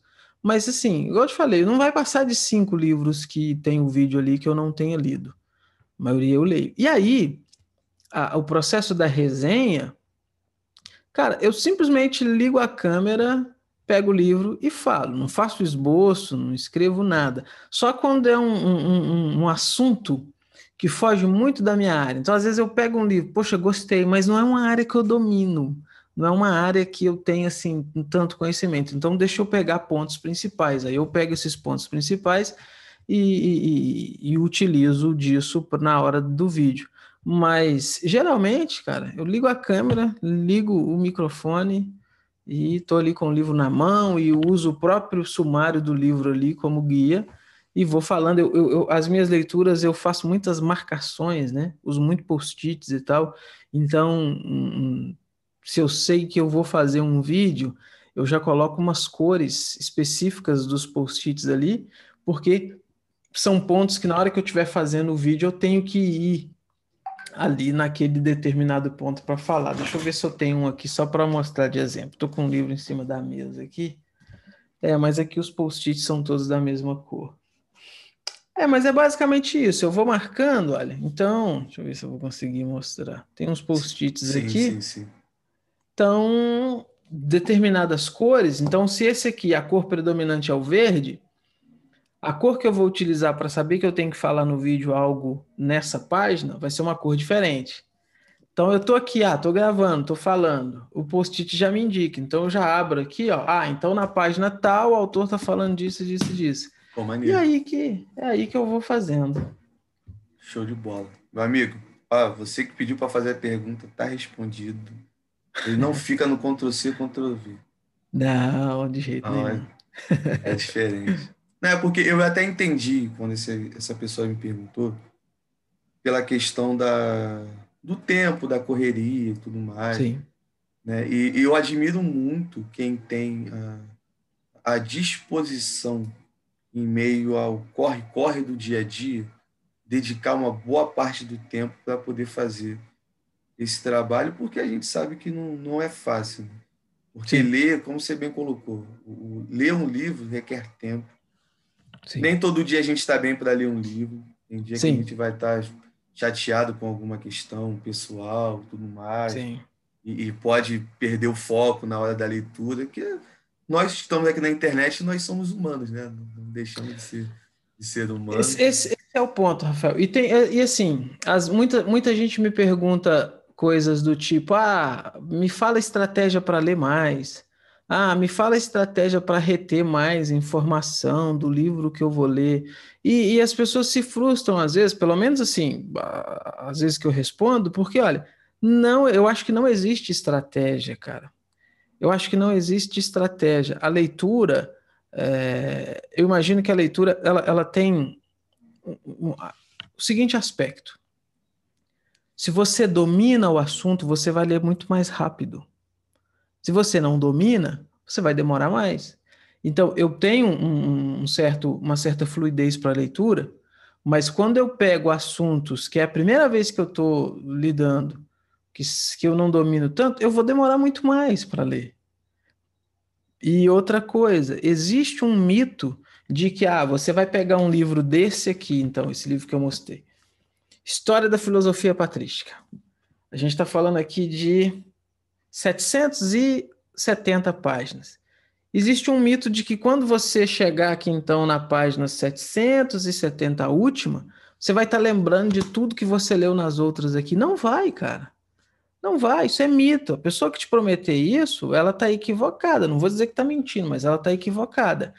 Você vai começar a reter mais informação é quando você lê História da Filosofia Patrística. Aí você vai lá, depois, pega um outro livro sobre filosofia patrística e aí pega um outro livro sobre filosofia patrística, e aí pega um outro livro. Quando você lê aí uns 5, 6 livros desse assunto, aí sim você começa a assimilar o conteúdo. Então, coisas que você vai estar tá lendo em um que você viu no outro vão voltando ali à sua mente. E o, a somatória desses vários volumes vão te ajudar. Agora, é ilusão pensar que você vai pegar um livro só, vai ler ele todo e no final, poxa, lembrei de tudo. Isso não existe. Isso não existe. Só se você for um computador, tiver um HD e aí for acessando aí as informações. A questão é, é, é, é, é ler. Leia. Tem, tem, tem, livro também que é ruim. tem livro então que você vai ler ali 50, 60 páginas, vai falar que coisa ruim, abandona, deixa para lá. Ou porque o livro é ruim mesmo, ou porque você ainda não está preparado para aquilo. A gente tem uhum. que ser realista com a gente também, né?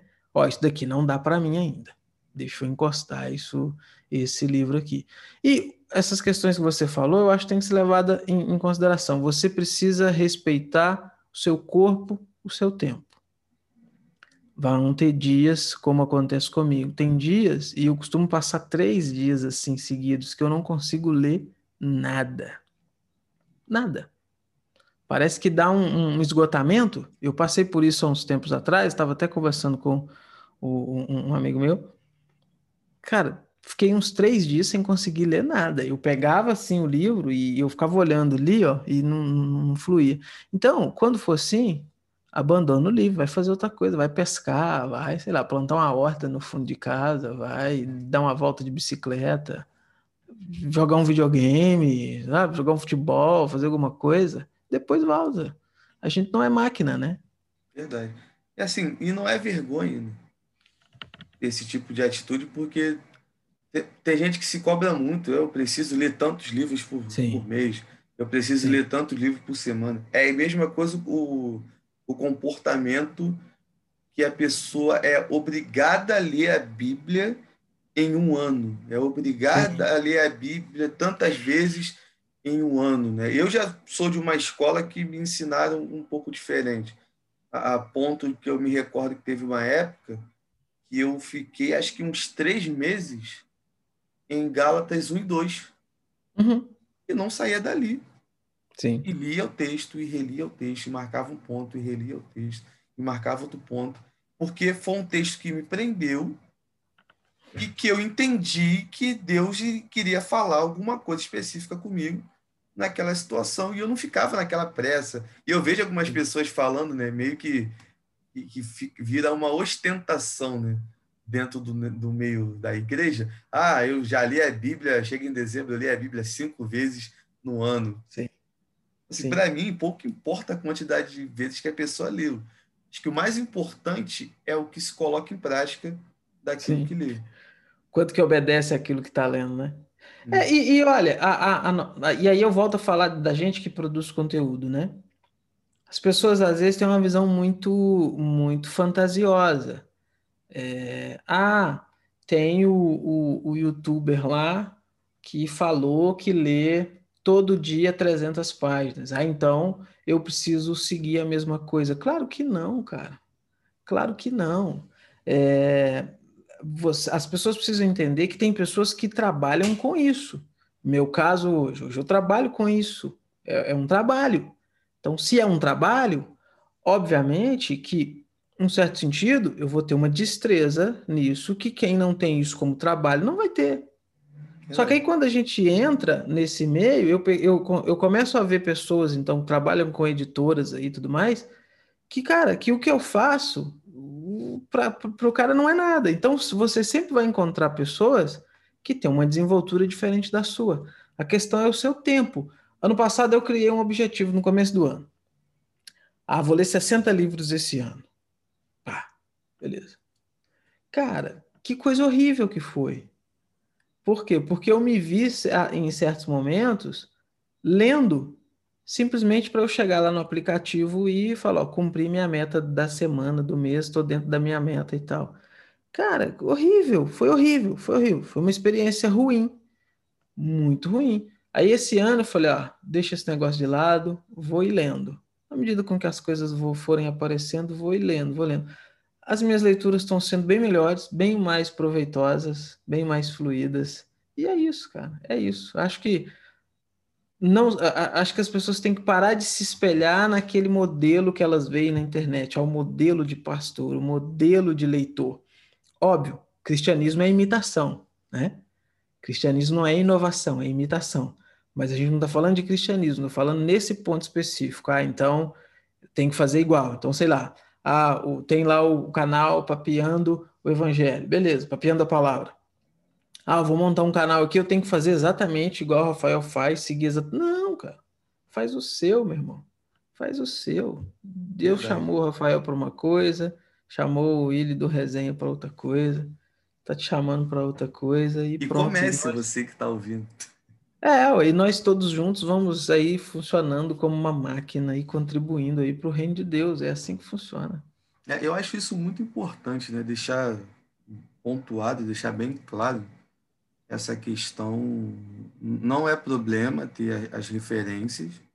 Sim. Né? não é problema ter as pessoas que a gente, poxa, é, eu admiro o trabalho de fulano de tal e eu tenho ele como uma referência. Eu, por exemplo, quando comecei o Papel na Palavra, a minha referência para isso aqui é uma referência até não cristã.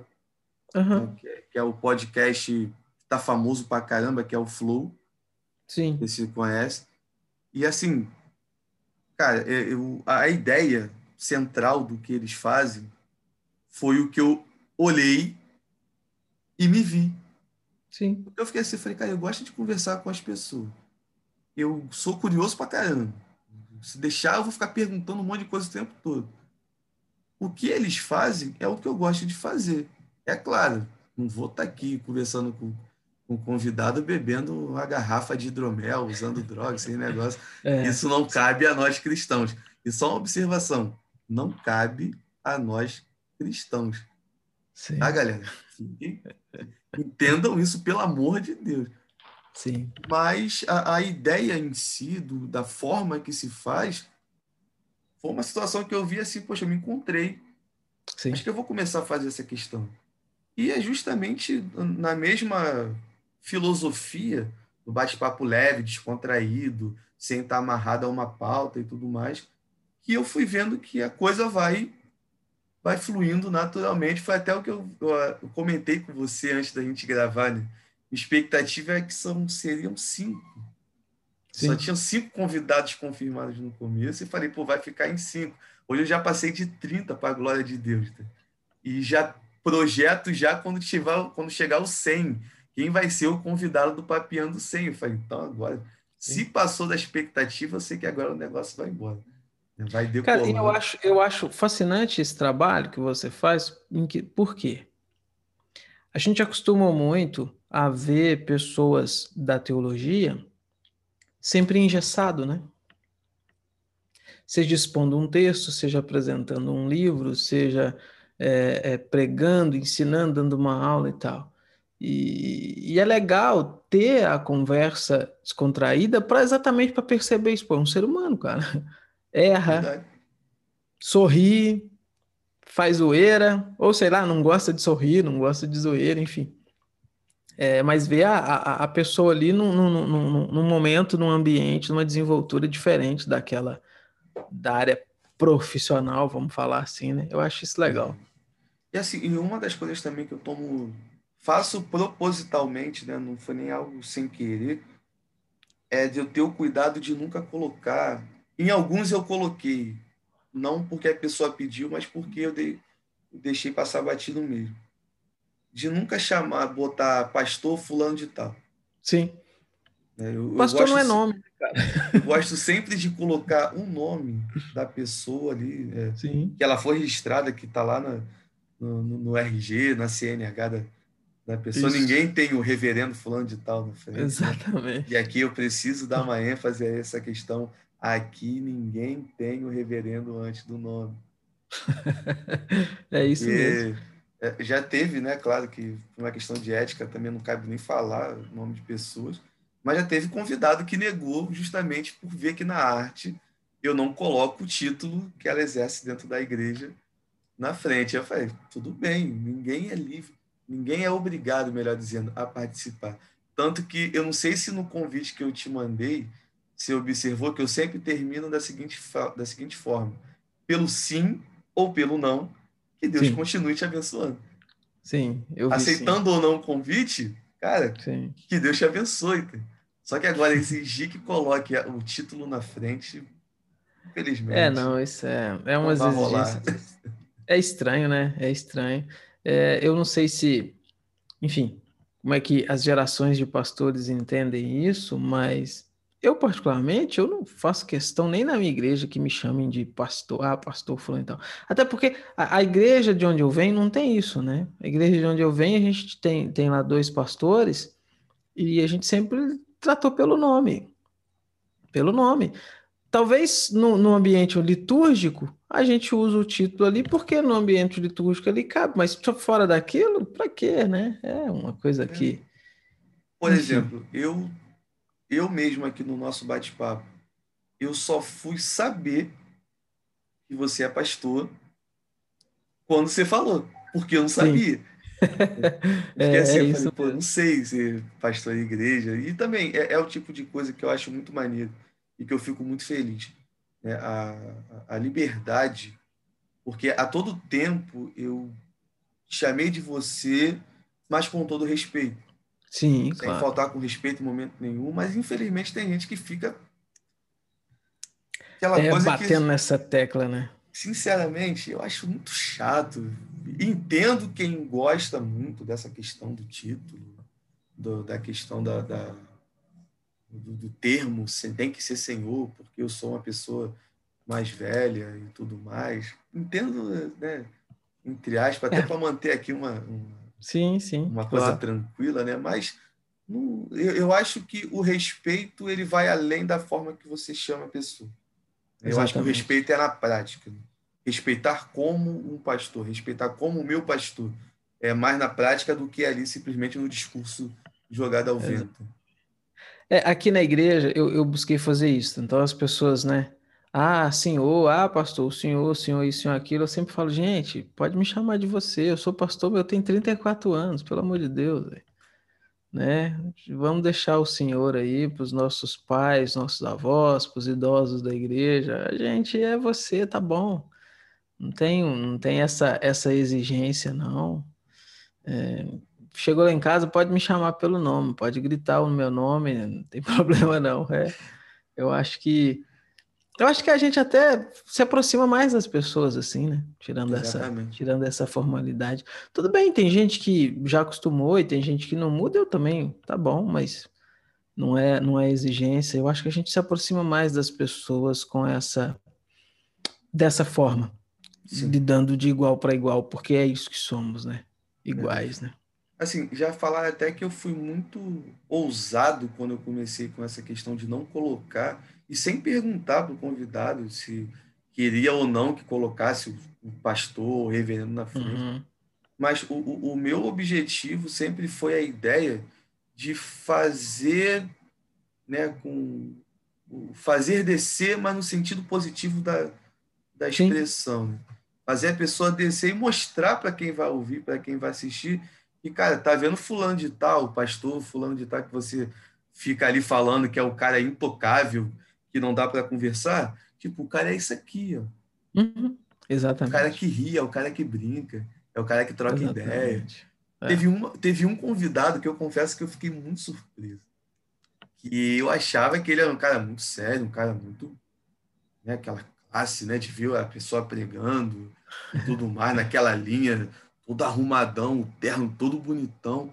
Pô, no bate-papo com o cara, ele ria o tempo todo, ele me zoava, é. ele ficava perturbando, eu fiquei assim, meu Deus do céu, cara chato, não, não, para não, não tem limite. É, mas, mas era é pessoa isso, fora do púlpito, e isso Sim. que eu acho muito, muito legal, porque a, a internet e a nossa necessidade, quando eu digo nossa necessidade do povo brasileiro de ter um ídolo. Ela começou a, pelo fato de endeusar o ser humano, Sim. se perdeu a ideia que a gente precisa humanizar o ser humano.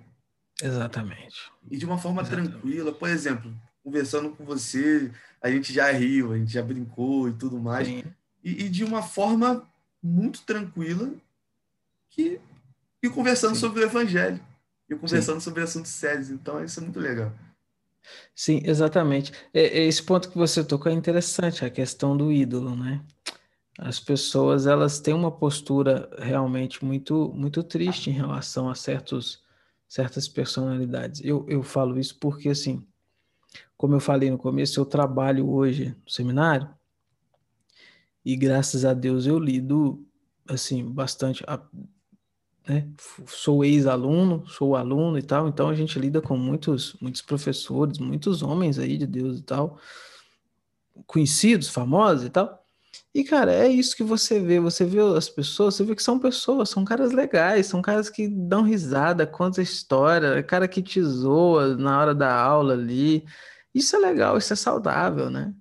É, não é, não é o, o intocável, né? Ah, Coloca o cara no andor ali vamos adorá-lo. Claro que não. São pessoas legais e que falam de outras coisas tão bem quanto falam de teologia. E isso é que é legal, né? Isso a gente é vê a glória de Deus de uma forma geral na vida da pessoa, né? Verdade. Eu tive uma, uma percepção real e muito forte quando eu conversei com o pastor Edilson Fonte, né, que tem um livro impresso pela editora Reflexão, que eu li um livro dele logo quando eu fiquei naquele conflito calvinismo, arminianismo e tudo mais. Uhum. E, e, na minha mente, né, e aí vai uma questão de ignorância no sentido de falta de conhecimento, que eu tinha assim que, ah, o cara que já escreveu algum livro é um cara completamente inacessível, é uma pessoa que está num patamar completamente diferente do meu, eu nunca vou conversar com uma pessoa é, que eu já li uma obra dela e tudo mais. E uma pessoa normal. Rio uhum. pra caramba conversando.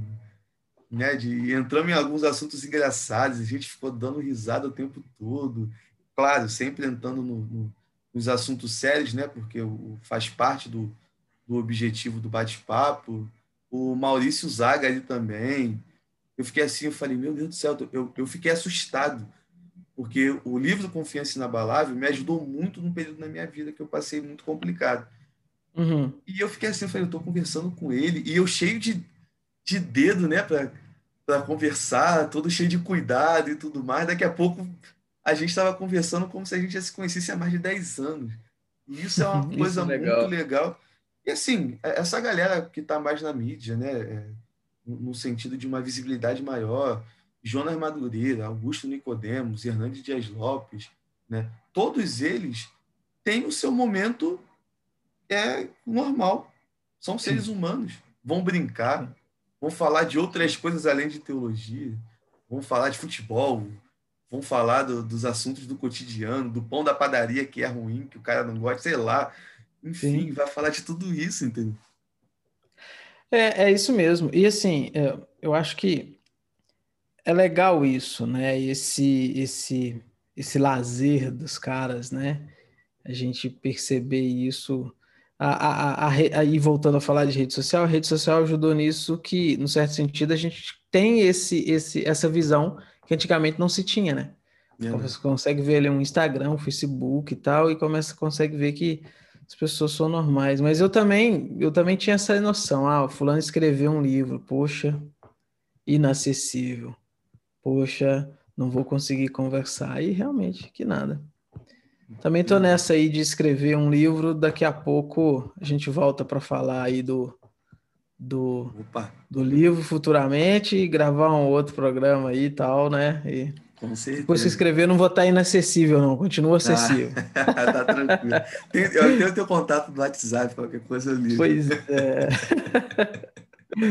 Beleza, é. meu amigo. Cara, bate-papo tranquilo, bate-papo gostoso. Eu fico muito feliz quando dá essa sensação no, durante a gravação de que, com certeza, ainda com todos o com a brincadeira, o momento descontraído que, que teve na nossa conversa, eu tenho certeza que vidas serão edificadas através do, Amém. dessa conversa, que o Senhor vai fazer aquilo que Ele quer fazer na vida de quem está ouvindo, na vida de quem está nos assistindo. Então, né, muito obrigado mais uma vez.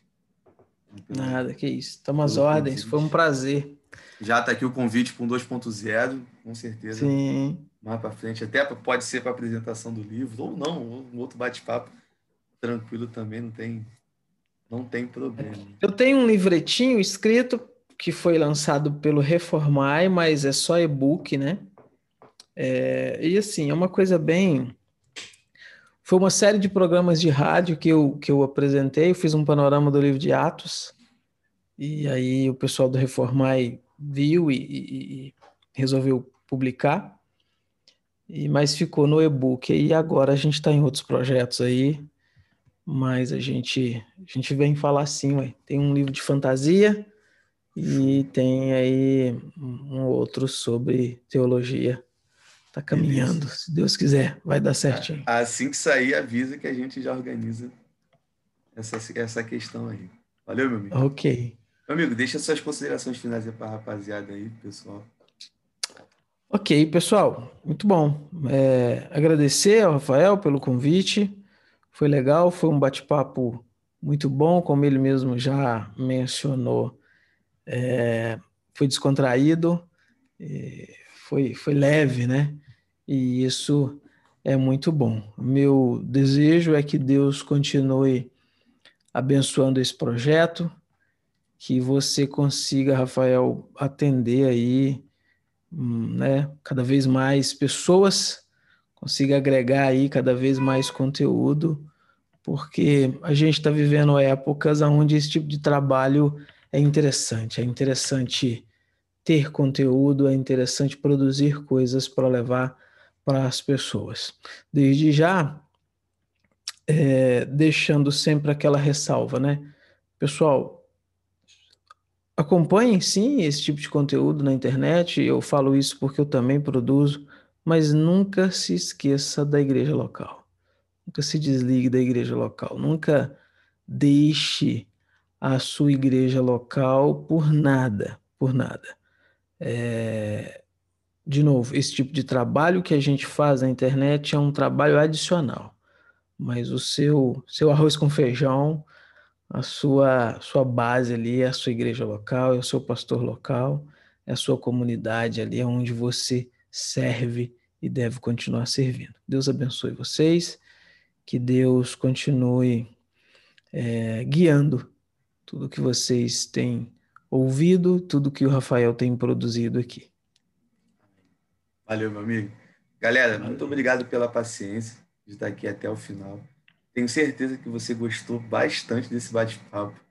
E aqui para a gente encerrar aqueles recadinhos de sempre, né? Você que assistiu, seja um corte ou seja a entrevista completa, né? você tem total direito de discordar de tudo que nós conversamos aqui e de tudo que nós falamos. Eu só sempre peço a vocês que somente respeitem a nossa opinião e a nossa cosmovisão desses assuntos. Né? E não se esqueça, precisamos continuar pregando o evangelho a tempo e fora de tempo. Vamos junto e vamos com tudo, galera.